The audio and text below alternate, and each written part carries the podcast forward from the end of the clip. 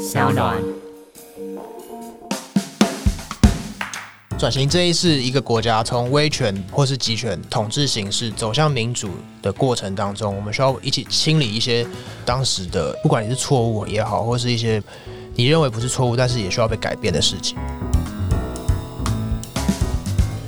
Hello，大家好，我是法律白话文运动的站长桂智，我的字是张子成的字，大家不要再写错了。如果你觉得很难记的话，我们在上一集节目有提过，你可以记这个是沈智慧的智，跟沈智慧一样有智慧的智，好，那就不会很难记的。那我们这个节目法客电台是法白跟声浪三浪合作的 Podcast 节目，我们每一集都会邀请一位来宾到法白这边，我们一起讨论一个目前在台湾受到瞩目的一个话题。那我们今天邀请到的是国家人权博物馆专案助理何友伦，那友伦他致力于提炼白色恐怖的历史，来回应当代社会。那他的论文呢，研究政治犯的平反啊，希望可以让大家一起发现，其实戒严的心态可能从未走出台湾。那我们请友伦介绍一下，说国家人权博物馆是什么？因为我们可能很多听众朋友不知道台湾有这个博物馆。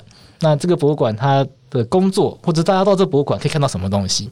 大家好，诶、我是国家人权博物馆专案助理友伦，呃，很高兴今天可以聊到法白。那桂枝刚问的问题，国家人权博物馆是什么？其实这个问题当然长期以来。很多人都在询问了，比如说，哎、欸，连听都没有听过国家安全博物馆，因为人权要怎么展示？对对啊，人权感觉就虚无缥缈的。对，这就是一个很有趣的议题，就是说，国家安全博物馆它当然有很多工作嘛，就它包含了博物馆一般的功能，比如说展示教育啊、典藏啊这些都很基本的功能。但是国家安全博物馆一个很特别，是它是以议题为导向的博物馆，人权议题嘛。人权博物馆现在就是有几个面向，比如说空间上，我们是涵盖了就是景美园区以及。绿岛两个园区，这两个地方都是白色恐怖时期很重要的场景。比如说，景美就是军法处跟看守所；绿岛的话就是早期的新生训导处以及后期的绿洲山庄。新生训导处就是我们上千人就是关在绿岛，然后有非常多的劳动，然后思想改造。那在绿洲山庄的话，就是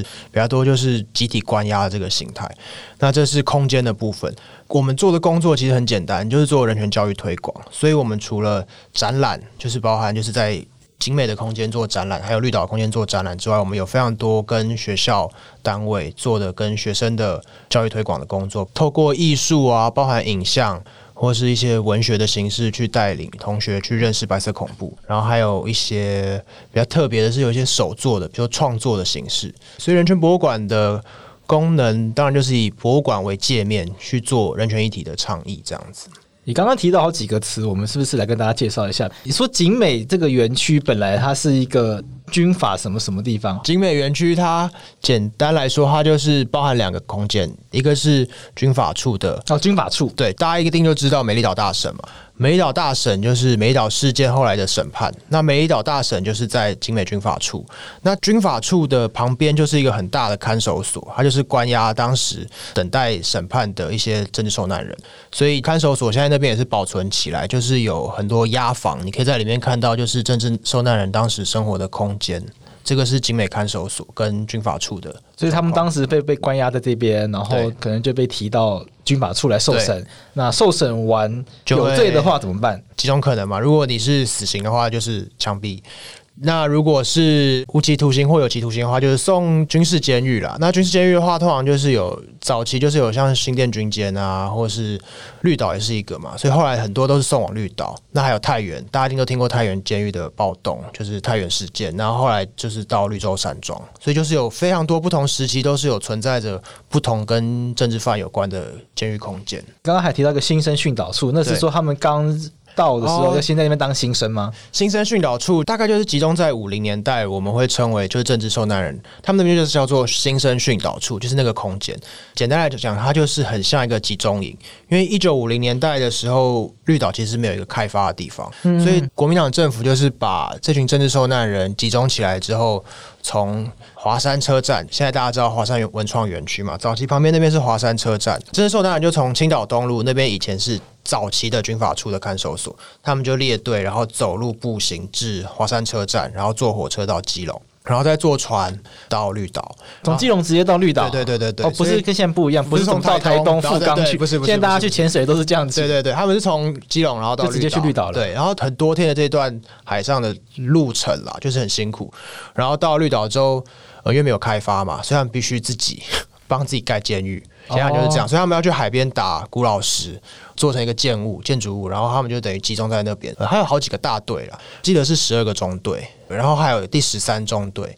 第十三中队我们是以就是在当地过世的，不管是受难人或是监狱的看守的人，他们在那边过世之后，就会集体安葬在第十三中队。哦，所以他们到了绿岛之后，自己帮自己盖监狱。对。这个是早期就是在新生训导处的时期，然后新生训导处后来就结束了，大概在一九六零年，因为监狱盖好了，他就是换到太原监狱，然后在太原因为那个时候就后来就发生太原事件，太原不是在本岛嘛？对对对，是台东嘛？就对，就移回本岛，然后那时候后来就发生太原事件嘛，所以太原事件爆发之后，太原事件是一个什么样的事？太原事件那个时候就是有一些政治受难人，因为他们是有鼓吹台独的思想这样子，然后那个时候就伙同一些监狱的一些。管理人员对，就是要武装叛变了。可是一个监狱怎么叛变？所以这就很有趣，就是比如说抢夺军火库啊，哦，监狱有军火库嘛，所以你就可以透过军火库，然后就是从东部在，但是这是一个比较困难的啦，就我们都知道国家机器那么大嘛，对，就太原在很山上的地方，对对对。但是反正后来这个事情就就是在事情进行到一半的时候就。失败了，因为就是被发现，所以后来大家就四散逃跑，就是有人逃出去，但是后来还是都被抓回来了。嗯，所以国家因为发生，就是发现说有太原监狱这样的事情在本岛还是会发生，所以就赶紧在绿岛那边盖了一个绿洲山庄。盖绿洲山庄之后，就把政治受难人又在集体再送回就绿洲山庄这样子。它就是一个高强式的一个监狱管理。因为绿洲山庄我有去过，所以我大概体验到它有什么特殊的一个形状，所以它可以很容易的看到所有人在干嘛。哎、欸，其实这个很有趣。我后来有问啊，他那个绿洲山庄，它中间其实我们都以为它是那个边沁的那种全控机制的那个形态嘛。对对对对对对对。但是其实早期那边并不是控制它，它那边其实只是一个假山假水的 空间啊。是哦，对，它并没有人坐在中间，所以管理人员还是会在中间穿梭的。嗯，对，它并不是透过中间一个瞭望塔去观察所有人。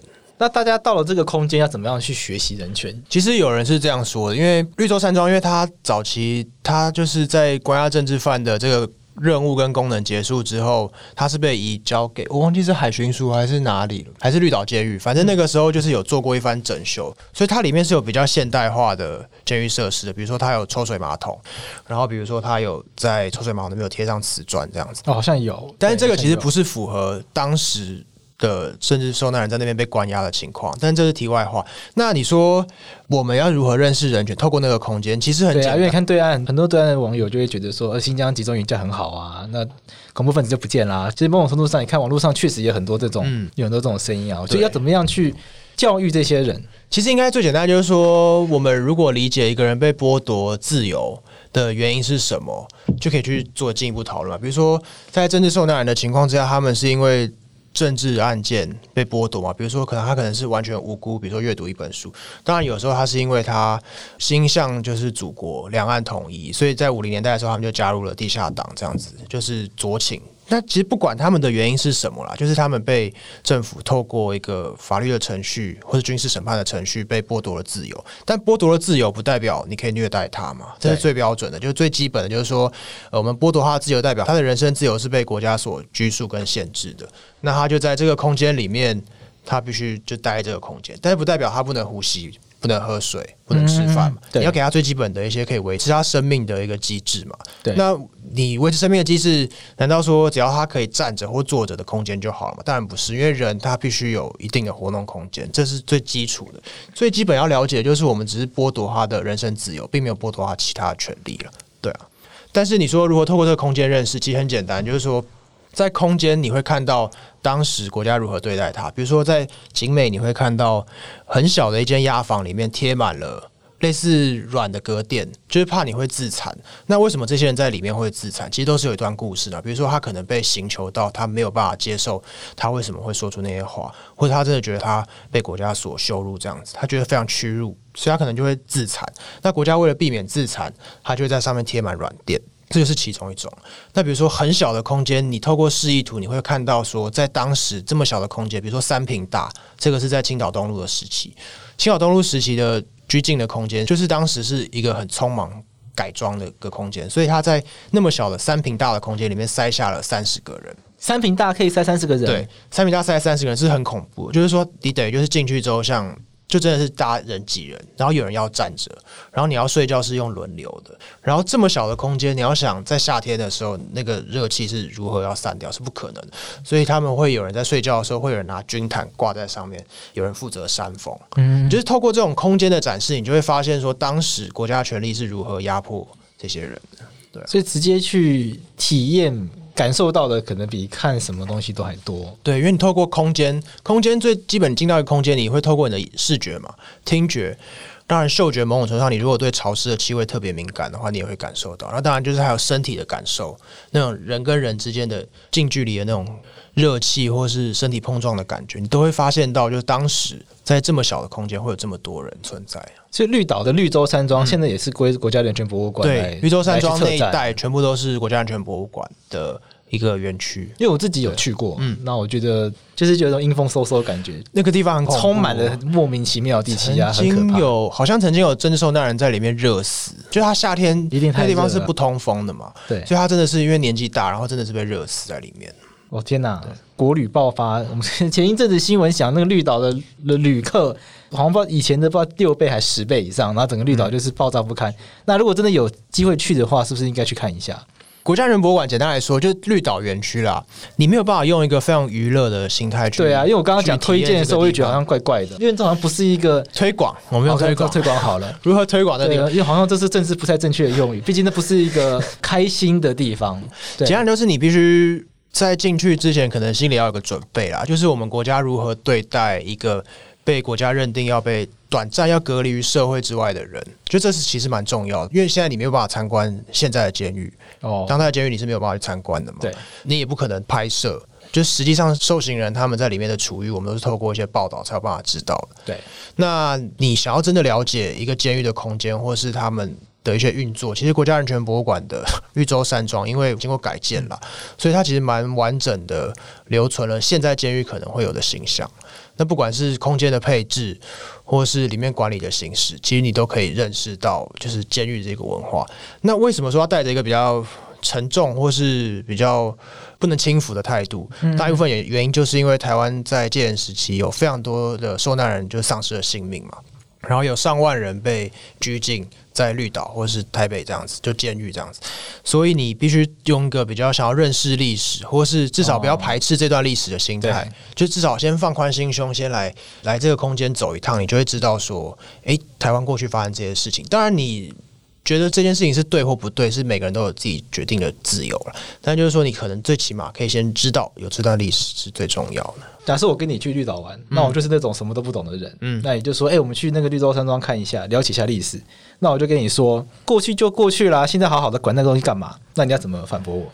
其实这个问题，我在我去学校教育推广的时候，带学生上课的时候，其实很常会遇到这个。就是大家会问这个问题，对啊，那个绿岛那个绿洲山庄现在就没有关人啦，那不是很好吗？对啊，你看学生才十几岁，他尤其他们一般高中课本也不会讲的非常清楚。对，现在有个一零八课纲，很讲究叫做人权议题要被融入嘛，他们叫做素养，人权素养、嗯，人文素养，人权素养。那为什么我要做这件事情？其实很简单，就是白色恐怖，如果我们把它理解为一个国家对待人民的一个方式啦，第一个我们要问的是，为什么会有一个人？或是一个人的意志可以决定这个国家要怎么走，然后再来就是国家为什么可以这样对人民？他为什么可以在他认为的紧急状态之下，他就可以用很快速或是程序没有那么严谨的方式去，不管你是处罚或是呃枪毙嘛、枪决或是徒刑的形式，限制别人的人身自由，就是有很多种你处罚的形式。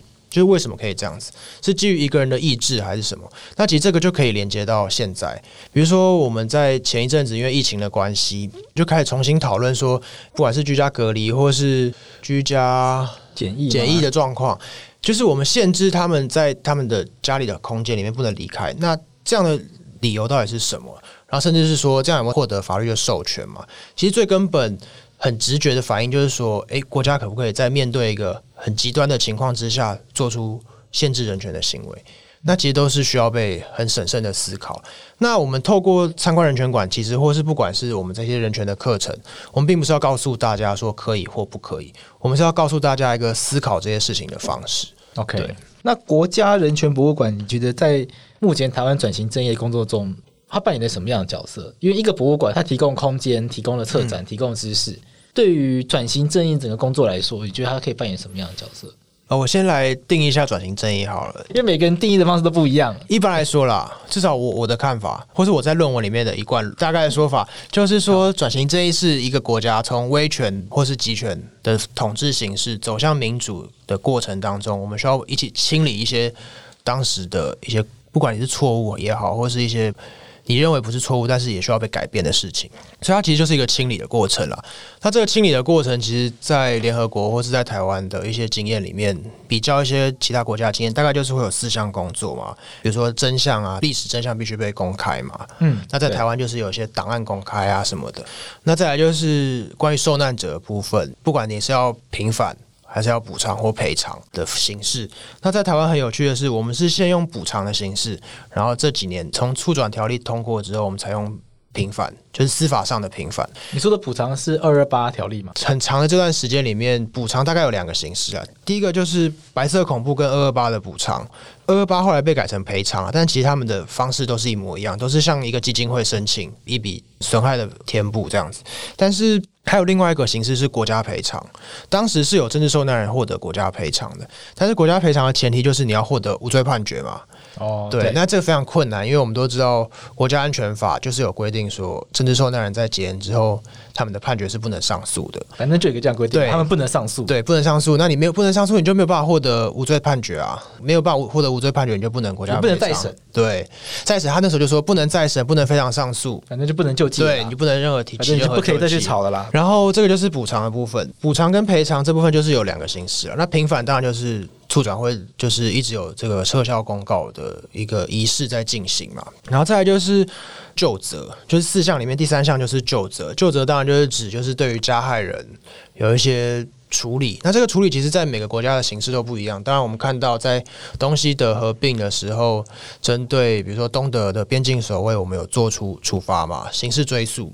在纽伦堡大审，我们也可以看到很多。不是每个国家都是透过刑事处罚的形式，有一些国家可能是透过，比如说把它撤职，就是把它职务解除，这也是一种形式。比如说东西德合并的时候，那时候当然东德法官就被职务都被解除。当然也有一个原因啦，就是说因为两边法体系不同，你不可能让东德的法官继续当法官来处理这些事情。是，但是在台湾就很特别，台湾并没有做任何加害者的一些厘清，不管是状况的厘清，或是他责任的厘清。就我们可能在这一两年，你才渐渐知道说到底加害者有谁。助长会刚好有做一个还不错的资料库，叫做转型正义资料库，你可以透过每一个政治受难人的。他算是就是一笔资料，他的就是每一审级，然后他被起诉经过哪些人，比如说是谁是起诉检察官、军事检察官，然后谁是审判的军事法官这样子，你就会看到非常多不同程度的每一个阶段有经手的人员这样子，这是厘清这个现况而已。但是谁要来被救责，我们就不知道。比如说，到底谁要负起最高的责任？是蒋介石吗？因为他常常在公文最后签核的这个。判决书上面就写如你嘛，或是可以处以死刑，类似这种很。哦，对，有些判决没有判死刑，对对对对对，就是他大笔一挥就改成这样，这很常见了。那这个究责是怎样？因为他已经过世了嘛，他已经死，你要怎么办？移出慈湖的陵寝或许也是一个形式了。那就是说，这个责任的形式，我们有很多种可以想象的，比如说，到底是要刑事追诉。还是解除他的职务，因为现在其实可能还是有一些公务人员、行政体系或是司法体系里面一些很资深的公务人员，其实都有可能参与过戒严时期的一些工作。毕竟台湾戒严时期非常长。对，当然最后一个，我觉得国家人权博物馆一直在做的，就是在威权走向民主的过程当中，我们不希望重蹈覆辙嘛，所以我们希望可以被巩固，就这个民主的体制可以被持续的巩固。那如何被持续的巩固？你除了透过法治的建构之外，当然还有一部分就是。文化，文化，你要如何让每个人都是深深知道说自由民主的可贵？你就必须透过一些知识的传播，或是一些推广工作。当然，艺术也是非常重要的形式。这就是国家人权博物馆可以实力也持续在做的地方。可是很多人觉得民主已经是理所当然的事情了，干嘛还要巩固它？他意思意思就是说，你要怎么样让人家觉得这个是一个。需要一直不断去做的事情，因为譬如说很多台湾人，你跟他讲民主，你跟他讲选举，他说啊，那就很吵了，反正就是办造势晚会啊，然后嗯嗯嗯，反正就是宣传车啊，发传单啊，然后请吃饭啊，贿选啊，反正讲一些这种，然后或者就是反正就端牛肉，反正也不会兑现呐，反正选举就是没有意义啦。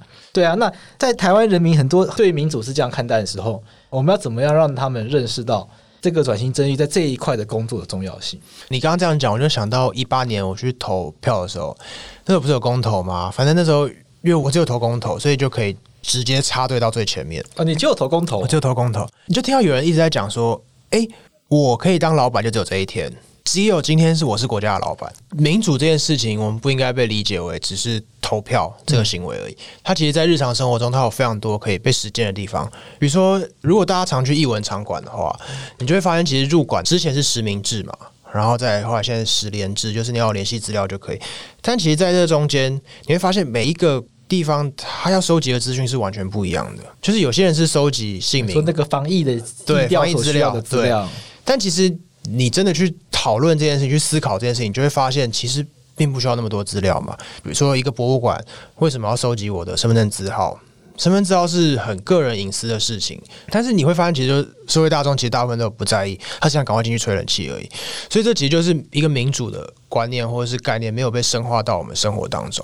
大家觉得这个其实跟民主没有关，但其实这就是跟民主有关系，因为你不知道自己可以去质疑这件事情，你只觉得啊，上面叫我做什么，那我因为要我要进来博物馆，对我就配合啦，反正又不会损失一块肉这样子。但其实这都是非常多被讨论的嘛。比如说，万一他拿那个资料去做什么其他的事情，你也不知道啊。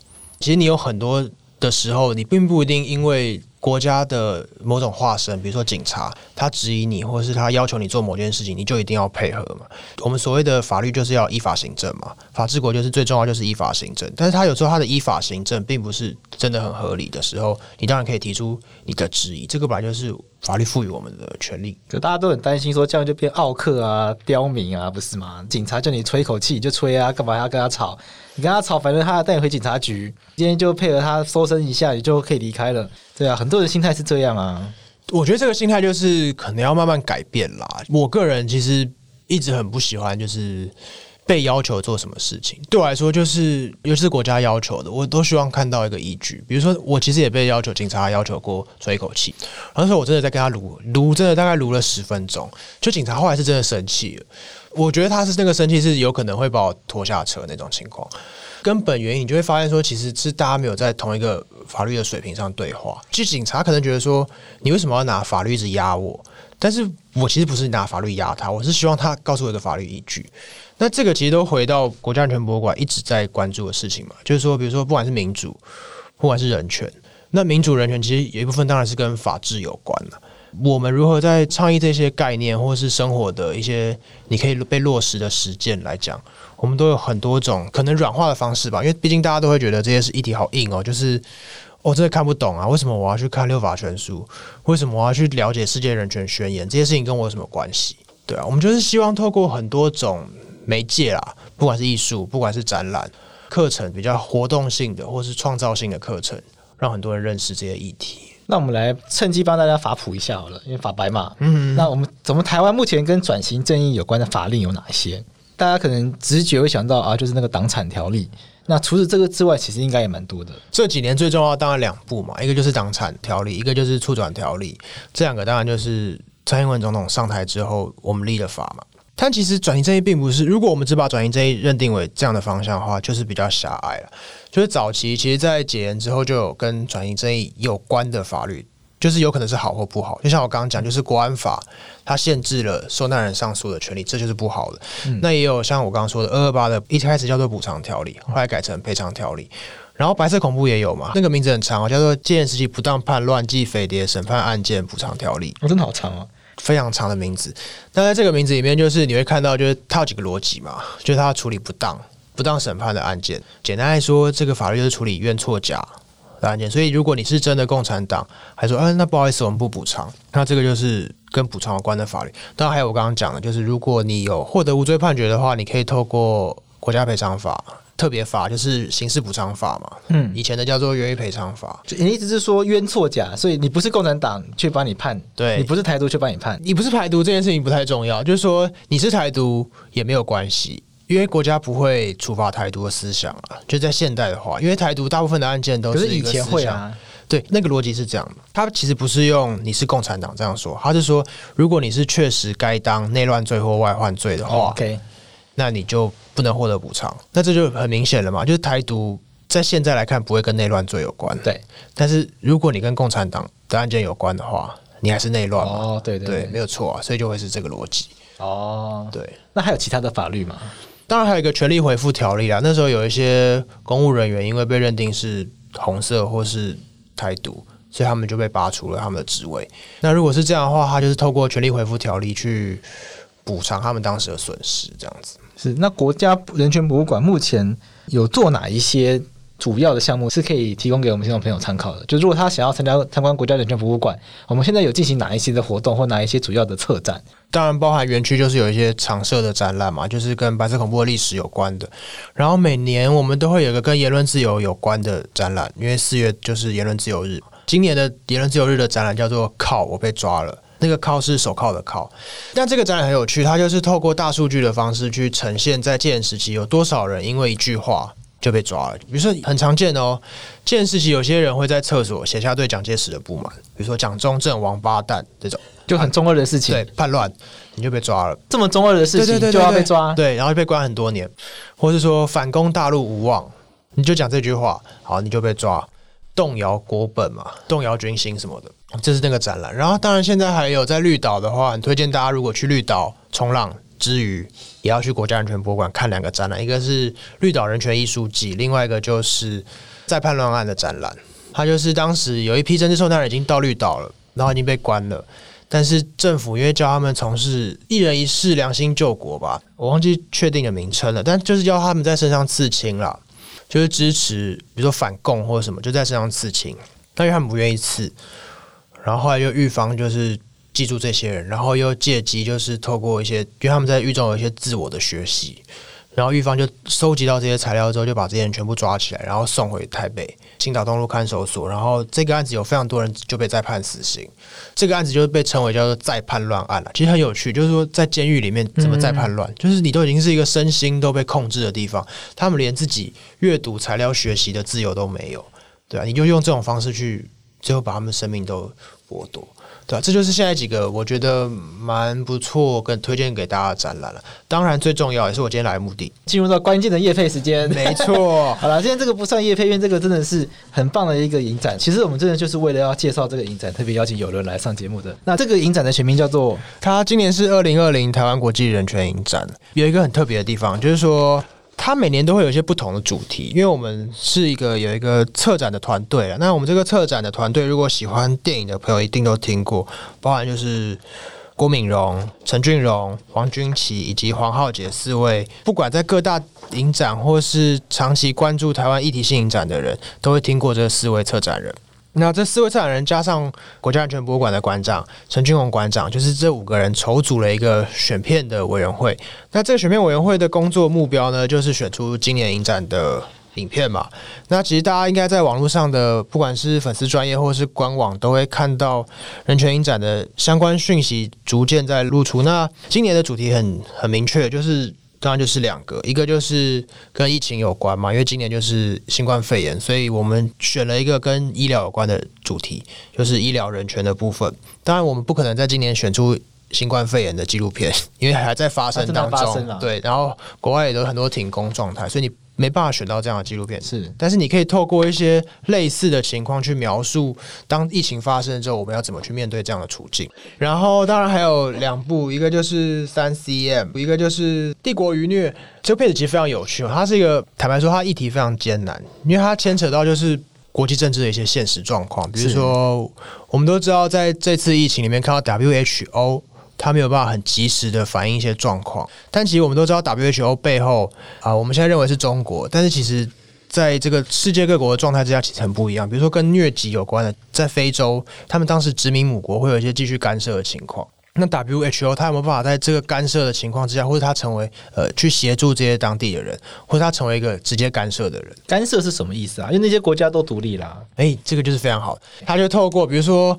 我们都知道在地会有一些在地性的民俗疗法嘛，OK，你说台湾可能会有一些民俗疗法，但是不是这些民俗疗法就是比较弱，比较没有科学根据？某种程度上，好像在科学化现代我们会这样认为，但它是不是代表它没有疗效？其实很难说。是对。那 WHO 或是西方的国家，其实他们就希望建构一个标准化的医疗的形式嘛。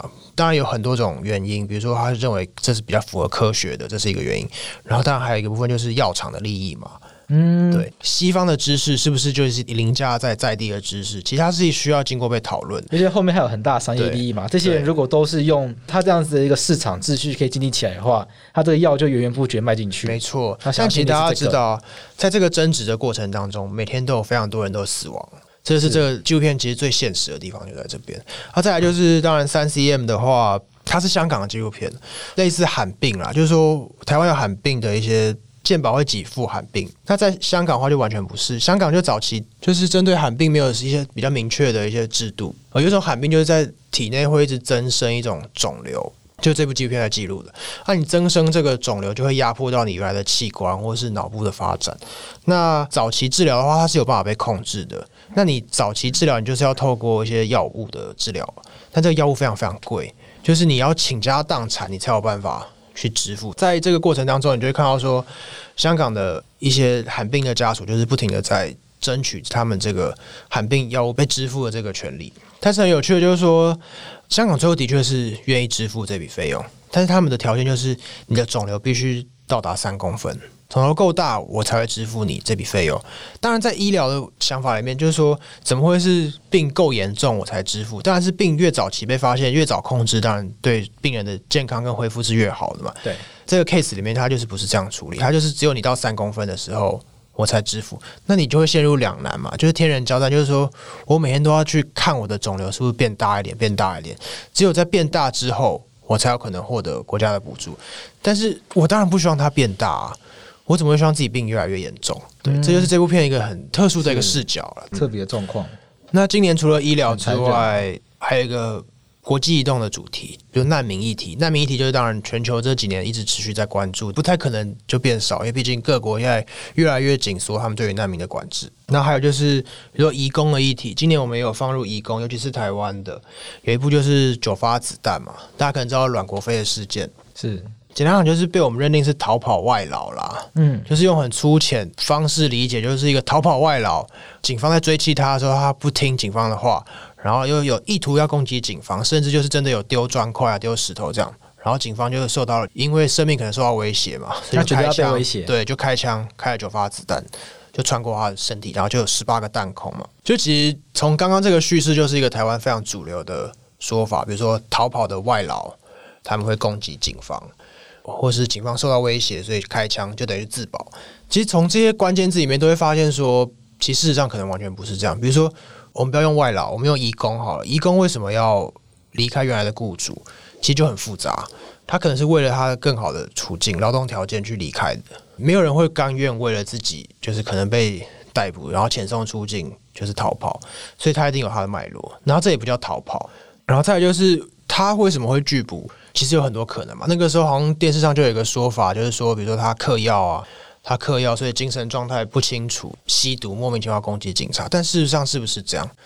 就其实都是非常多需要被讨论。而且为什么用药者他就一定会被视作是危险？甚至比如说他丢的那个石块或什么，有没有真的击中到警察？用枪是应该需要被严格检视的一个行为。尤其简单讲啊，枪就是一个国家暴力的展现嘛。在一个当代社会里面，国家很明确就是所有武器都在他手上。那一般人其实就只有十块的时候，你对付警察，警察掏出枪的时候，他就是一个绝对力量的展现。那他需要被严格检视。持枪的人当然就是要就是自制了，他必须要非常自制。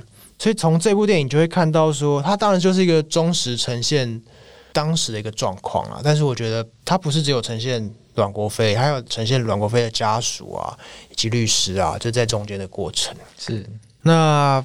其实我刚刚讲的就是主要是国际移动跟医疗嘛。是。那大家当然也知道，国家安全博物馆是一个推动转型正义的博物馆。对，我们今天花很多时间聊这个部分。对，这次的片单有很几个很明确是跟转型正义有关的，比如说《绝爱伤痕》，比如说《控诉独裁者》，比如说《秘密的滋味》。《绝爱伤痕》听起来超像一般的那个院线片，听起来超像什么浪漫爱情电影。讲到这个，我可以先再跟大家插话，就是说人权影展，我们有一个概念，就是说。议题性影展常常被大家认为说，这些片子就是议题性的，它可能不好看，很成本很对，看着会你就是在说教，对，你就是一个宣传片，宣传议题而已。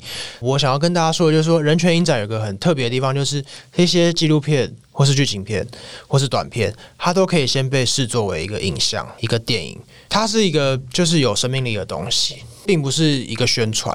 其实我们透过这些电影或是纪录片，也并不是要宣传而已，就是它一定有经过一个美学的检验嘛，它才可能被放到影展上去被讨论。请大家就是放着一个，不用担心会看到一些很无聊的宣传片。这些影片都是非常非常，就是它一定是有一定程度的水准的电影，对，它就是该有的艺术性、娱乐性、艺术性、娱乐性当然都有。那《绝爱伤痕》当然名字可能跟市场的商业性的电影会比较像，但其实它的故事是非常的悲伤的。就是说，大家知道，在南美洲的独裁统治，尤其是瓜地马拉，在瓜地马拉的历史当中，就是有。有一些就是集体被屠杀的一些事情，就很多母亲就是寻找他们的儿子啦。那这部纪录片就在记录这段过程。其实我比较想要谈的是《秘密的滋味》。其实这部片子它在谈的主题以及它在围绕的一个议题，其实跟国家安全博物馆近年在推动的事情非常像。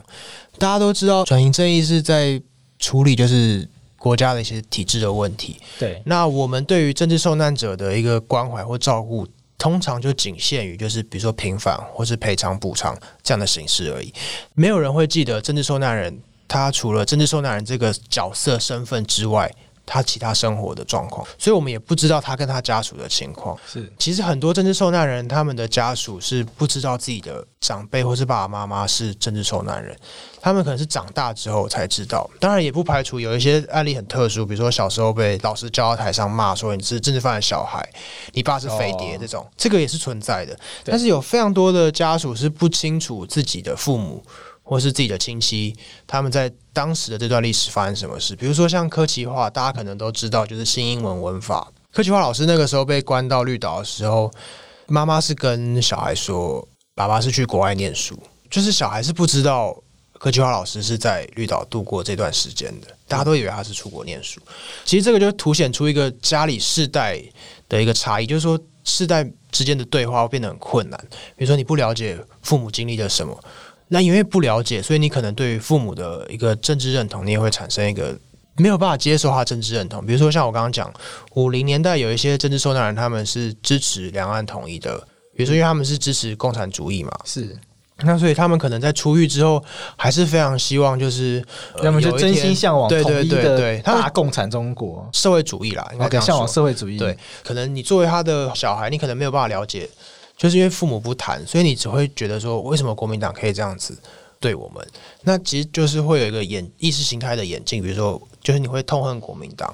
那痛恨国民党的下一步，当然就是台湾要自立自强嘛。对，我们要独立。对，所以他就会产生一个后代可能觉得。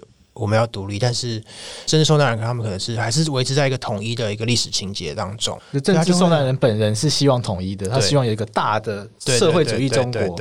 他的小孩因为不知道他爸妈的，或者说就算长大知道，但你可能没有办法接受，会会会觉得哎，怎么会这样？对对对，反正亲子之间出现了裂痕。对，就他们的状态就是跟一般家族的状态是完全不一样，因为你有个政治的创伤在那边。对，那国家其实。在以前是不太重视这个的，比如说，呃，至少促转会成立以前，很少人在谈这些问题，或是谈的很隐晦。嗯，那促转会成立之后，他们有在做一些创伤疗愈的工作。那国家安全博物馆这几年也是有在慢慢进行当中，比如说透过一些艺术啊，或什么，让邀请二代来透过艺术的形式做一些不同的回馈，这样子。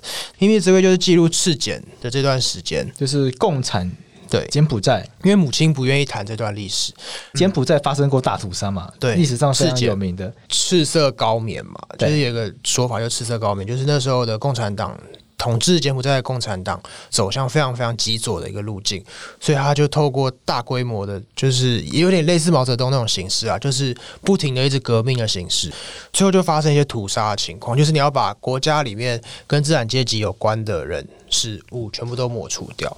对，那就是采取一个极端的形式，那最后就是屠杀。柬埔寨的确在这段历史里面经历了非常大的伤痛，就是很多人可能都是自己有亲戚或是认识的人，在这段过程当中丧失了性命。那这部电影其实就是记录了一个母亲，她这个经历她是不愿意开口的。那导演就作为他的儿子，就是记录如何让母亲开口。等于他们就是有一个对话。等于就是补足了台湾就是可能没有人意识到这件事情的一个缺口了。这个是人权影展的部分。那我们最后来跟大家讲一下人权影展的时间跟地点。今年人权影展跟去年一样，就是九月开始。那我们时间就是九月四号到六号，台北的光点华山电影馆。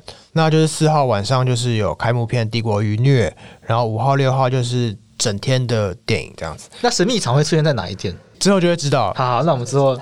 然后之后法白再帮大家宣传。再就是还有高雄场次，就高雄场次的话，就是在九月二十四到九月二十七。九月二十四就是傍晚开始，下午到傍晚，然后二五、二六、二七就是从下午开始。那二十七号因为是闭幕片，就是一部，就是晚上七点。那今年的全影展还有个比较特别的，就是我们的影展不是只有在戏院播放，我们因为很重视这个教育推广的功能，等于就是要跟社会大众对话。对。但你也看到，就是说我们影展就是在。台北跟高雄办，那其他县市要怎么办？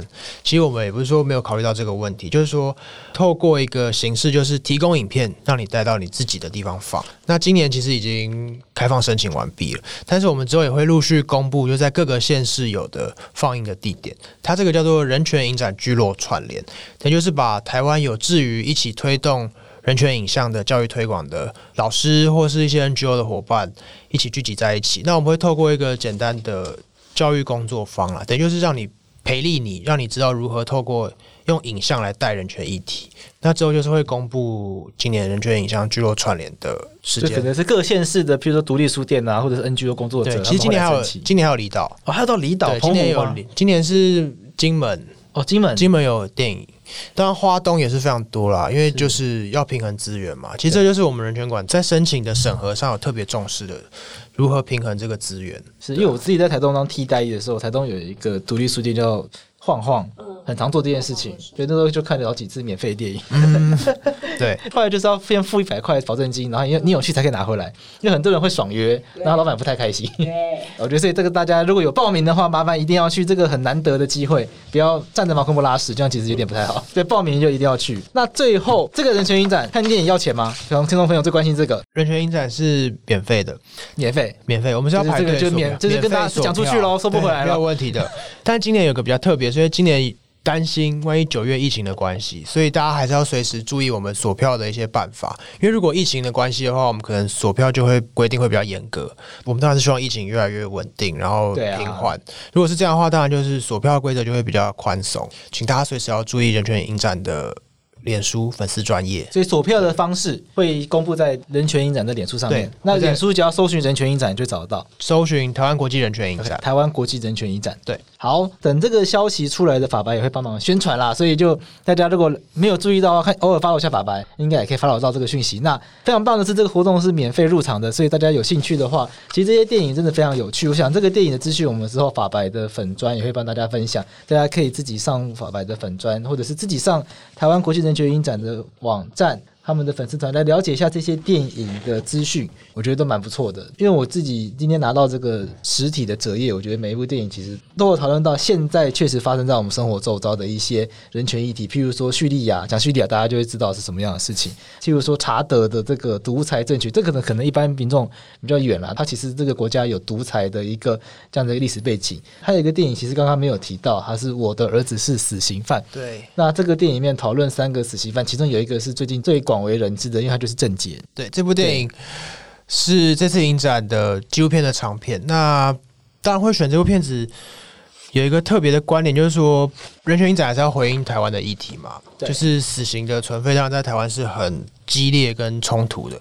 我的死刑犯其实就是要努力达到这一点了，因为大家会讲杀人魔嘛。就是我们把它非人化了，但我的儿子是死刑犯，其实是透过影像，对，我们是透过影像的方式去记录这个杀人魔他本人，或是他的家属，或是他周遭的人如何看待这件事情。其他就是把整件。很扁平的杀人魔这个形象去立体化。那当你知道他的周遭生活可能是长什么样子的时候，你可以进一步去刺激你的思考。我们是要怎么去看待这件事情？所以这个就是这个人权影展，也回应到一开始有人讲的国家人权博物馆，它最重要工作，它其实不是去告诉你说你应该要这样，你应该要那样，而是诶，你可以试试看。如果你得到这么多资讯，你可以尝试用什么样的方式来去思考这个问题？也许可以想到更多以前没有注意到的面向。那整个思想的方式会更丰富。如果没有那么扁平的话，也许我们这个社会会越来越好。因为过去原来有这么多，如果你有透过一些人权的方式来去思考的话，其实很多这个社会可以运作更好的方式。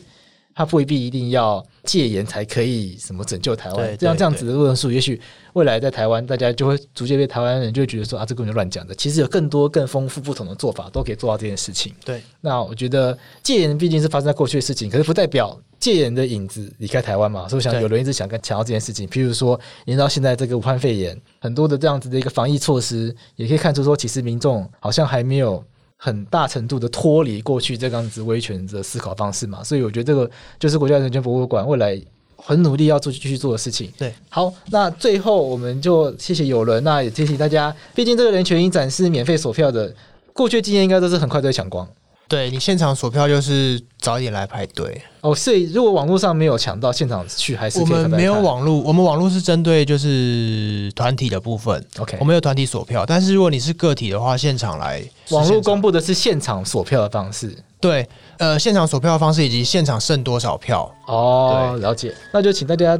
自己密切关注这个售票方式。那如果你不是住在台北跟高雄的，那就聚落串联的一些地点跟时间。好，那我们今天谢谢友伦，谢谢。